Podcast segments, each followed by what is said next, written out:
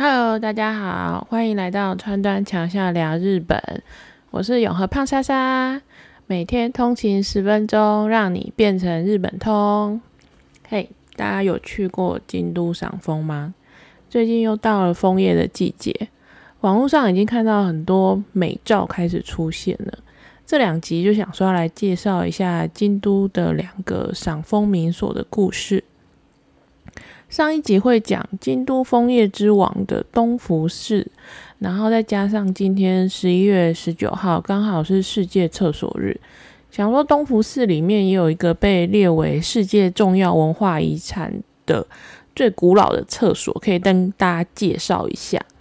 那之后呢，下一集要来讲的赏枫名所的是为爱而生的高台寺，是要讲北镇所宁宁的故事。那高台寺今年还出了新招，弄了一个光雕夜风，非常的浮夸。我觉得京都的那个赏风的活动啊，已经更进化了，越弄越奇花。那讲到京都的赏风啊，胖莎莎自己也曾经在四年前特地排了一个京都追风行程。我那时候的策略啊，就是不想要跟大家挤来挤去。所以我挑的几个寺院基本上都算有点冷门的点，然后啊，几个大的热热门的赏风的热点，像是东福寺啊、琉璃光院啊、永光堂啊、永观堂，我通通都没去，我反而去的是京都长冈京的光明寺，还有山科的毗沙门堂。还有京都左京区的真如堂，那有没有顺利的避开人潮呢？答案是成功。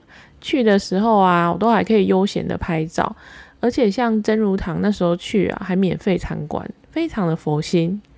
那时候去的枫红的程度，我也是非常的满意，因为我记得那一年我还拖到十二月初压线才去的。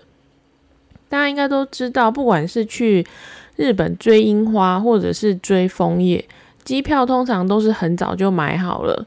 有没有出大景，真的就是看人品。好在那一年人品有大爆发，我真的觉得整片的枫叶在转红的时候的画面非常值得去日本感受一下。而且比起赏樱啊，我会更想要选择去追枫，感觉那个视觉上的效果更有震撼力。那来讲讲日本什么时候开始有红叶手这件事呢？手就是狩猎的手，据说是丰臣秀吉在一统天下之后，他相中了醍醐寺，他先在醍醐寺种下了七百棵的樱花，然后就吆喝大家说：“哎，来树下赏樱吧！”然后赏完樱花之后，他觉得还不够啊。然后后来又亲自设计规划了醍醐寺里面有一个叫三宝院的格局，然后他就继续种了满满的枫树，想说等到晚秋就可以看到枫树转红。不得不说，秀秀吉的这个想法让数百年后的寺院们赚了多少的光光彩啊！然后呢，接下来我们来切入今天的主题，也就是东福寺。东福寺啊，它建于一二六三一二三六年的镰仓时代，那至今都已经快八百年了，是镰仓幕府的一个权臣，笃信佛教的权臣，叫做九条道家建立的。之所以叫做东福寺啊，是因为他一开始的时候是想要盖一间超越奈良的东大寺跟福兴寺的寺院，所以就取了头两个字叫东福寺。那后来在佛教的领域上有没有超越，我是不知道啦。但是在赏枫季节所带来的大批观光客人潮，我觉得应该完胜东大寺跟新福寺。不过这其实跟当初四方想的不太一样，因为据说啊，在幕府将军足利义持的时代的时候呢，东福寺有一个有名的画僧叫吉山明照，画画的僧侣画僧。他曾经跟足利将军说：“为了佛门的清净，我希望就不要种樱花，然后让东福寺不要变成观光民所嘛。”好的，收到了。那不种樱花，我们就来种枫树啦。最后就还是不小心种到了，当当了那个京都赏枫界的扛把子的地步。那东福寺啊，在江户时代就已经是很火红的赏枫名所，所以浮世绘的大师叫歌川广重，他也有一幅画，就叫做《京都名所之内通天桥的枫红》，就是在画东福寺的风景，可以说是这个东福寺就是被大师认证的赏枫名所。那的确也就像是画的名称所说的。东福寺的看点就是让你走在那个通天桥上面，看出去两边都是枫叶，会让你有被枫叶包围的幸福感。这个我就不得不说，当初东福寺在规划的时候非常的聪明。这边要先讲一下东福寺大概的地形，才可以让你体会到这个桥搭在那个地点有多厉害。因为东福寺本身院区很大，然后它有二十五个塔头，塔头就是一些。寺面寺院里面的高僧过世之后，他门下的弟子们就会在寺院的范围里面，再再盖一些小小的寺院来来守护，或者说是纪念那些高僧。所以东福寺里面除了主要的三门啊，或是本堂，或是禅堂这些主体的建筑之外，还有很多小小的建筑群。然后你从三门，也就是寺院的大门踏进去之后，你就会先到本堂。然后本堂呢，就是从它的二楼延伸出一座桥，就是前面说的通天桥。桥下面有一条小河川，叫洗浴涧，它横越过整个寺庙的范围。然后它的枫叶呢，就沿着洗浴涧这一条小溪的两排种好种满。那因为因为这个通天桥啊，就是一个空桥的概念。你由上往下看，你的视线范围就只会看到满满满的枫叶。除了颜色上的层次之外，还有枫树高低交错的层次感。除了通天桥由上往下看以外啊，它在通天桥的两侧还盖了卧云桥跟另外一个叫偃月桥。被说这三个桥呢，被说是东福寺的三名桥。那你从卧云桥或者是偃月桥的角度，你都可以往上看通天桥的角度看过去，你就是由下往上看嘛，你就可以同时拍到通天桥加上枫叶的美景。也有很多人说，就是他觉得这个角度就是从卧云桥的角度拍上去是比较美的，但也有人觉得由上往下拍比较美啦。不过呢，总之也都是因为。东福寺的看点就是在这些桥上面，所以人潮多的时候，它基本上不会让你停留在桥上尽情的拍照。那通常也都会规定说，哦，你不能在桥上停留啊，不能摄影啊。诶，可是我还是看到一大堆照片诶，这个不好说啦。我想可能是因为大家按手机的速度都很快吧。那到东福寺啊，除了赏枫以外，还有什么值得去走走的地方呢？其实因为东福寺历史悠久，它收藏了很多镰仓或者是幕府，就是镰呃室体幕府时代的绘画跟文书这些文物以外，它建筑物的部分啊，第一个景点就是东福寺的三门，它是日本的国宝，它是在一四五二年的时候由第四代的世町将军足利义持在建造的。它也是目前日本寺庙当中最古老的三门。三门是一二三的三门口的门，三门就是指三个解脱的门。它有三个代表的意思，就是智慧、慈悲跟方便。我那时候查的时候，我想说什么是方便，因为智慧跟慈悲都比较好理解。方便，我就去查了一下，就是指一种利人利己的状态。叫做说是正直为方，然后外己为变，就是指说你要有怜悯一切众生的一种心，然后而且你要远离供养，然后修养也要修养自己的心。总之呢，这三种解脱烦恼的法门，就是被认为达到圆极境界的。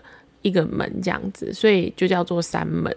那东福寺三门上面有一个匾额，写妙云阁，就是竹立一池亲笔写的。然后天井上呢，也有刚刚提到那个想要亲近佛门却回不去的那个画僧，叫吉山明照，跟他弟子画的彩绘。所以在天门这边，就是诶可以看一下那个彩绘啊，然后看一下那个匾额。接着呢，你会走到本堂。这个本堂啊，跟说来跟台湾有点关系，因为东福寺的本堂在一八八一年的火灾被烧毁之后，在一九三四年重建。重建的时候，据说建材啊是采用台湾的阿里山的块木，所以它也是日本昭和时代最大的木造建筑物。里面供奉着释迦如来，还有一幅重要的文物，也就是也有前面提到那个画僧吉山明照画的，是大涅盘图。它长是十五公尺，宽是有八公尺，是目前日本最大的纸画的现的作品。然后它每年三月中的时候才会期间限定公开给大家看。再来啊，是禅堂、跟浴室、跟东司，并称为三墨堂，三个沉默的地方叫三默堂，也就是禁止窃窃私语的场所。这三个也都是日本重要的文化财。那禅堂顾名思义，就是让提供给僧侣那个打禅啊、修行的地方。那至于寺庙呢，说是日本最古老的浴室。据说东福寺的浴室呢，就是一次可以容纳百人洗澡。那为了节省百人洗澡时候使用的大量的用水，所以古时候的僧侣们呢，都会先使用蒸汽的方式，先让身体蒸一蒸之后，然后再用水再来冲一下身体，比较节省能源吧。最后最有名的就是东司啊，东司它就是厕所的意思。其实你去现场看的时候，你会觉得那个外观上也是美美的，就是一个很日式的栅栏风格的建筑，实在是让看不出来是让人家方便的地方。它是建于世町时代，而是目前日本现存最古老的厕所。这个厕所啊，南北长有三十五公尺，东西宽有十四公尺。那前面都有百人澡堂了，这个该不会是百人厕所吧？没错，它的确就是一个百人的厕所，而且还有另外一个比较美的别称，它叫做白雪隐。白就是一样是一百两百的百，下雪的雪，还有隐藏的隐。这个白雪隐呢，平常是不能入内参观的。不过网络上有一些媒体的照片可以看，其实里面看起来就是一整排的洞啊，然后看起来是蛮壮观的啦。因为这些排泄物都会被好好的收集起来，收集起来干嘛呢？就是因为修行僧们啊，他的排泄物就是会给那个寺庙里面会种菜嘛，他就当做那个种菜的肥料，多的还会卖给附近一样是种菜的农农民们。所以在以前啊，他就是这些便便还是东福寺最重要的收入之一，很神奇吧？不过前一阵子啊，东福寺的东司就是这个厕所上了各大媒体的版面，居然是因为有一个来自京都古文化保存协会的一个三十岁左右的男性职员，他就跟着他的团队开车到东福寺啊，可能要进行考察、要工作什么之类的。他在抵达现场之后呢，为了要找停车位，他疑似就把前进的档打成倒车的档。结果他用他油门一踩下去，然后整辆车呢就爆冲，然后直接把鼓直接冲进去后面的东西。我觉得，然后东司就被撞烂了。我觉得这可能比打破故宫的三个碗还要严重太多了吧？毕竟这个是不小心就把整栋的文化财都撞烂了啊！这到底要怎么赔啊？好啦，那今天的故事呢？就分享到这边。如果你喜欢今天的故事的话呢，记得帮我刷一下五星好评。你的鼓励是我更新的动力。那还可以顺便介绍一下给你身边那些已经要飞京都赏一赏风的朋友这一集。那下一集敬请期待，一样是赏风民所，就是为爱而生的高台市。我们下回见喽，拜拜。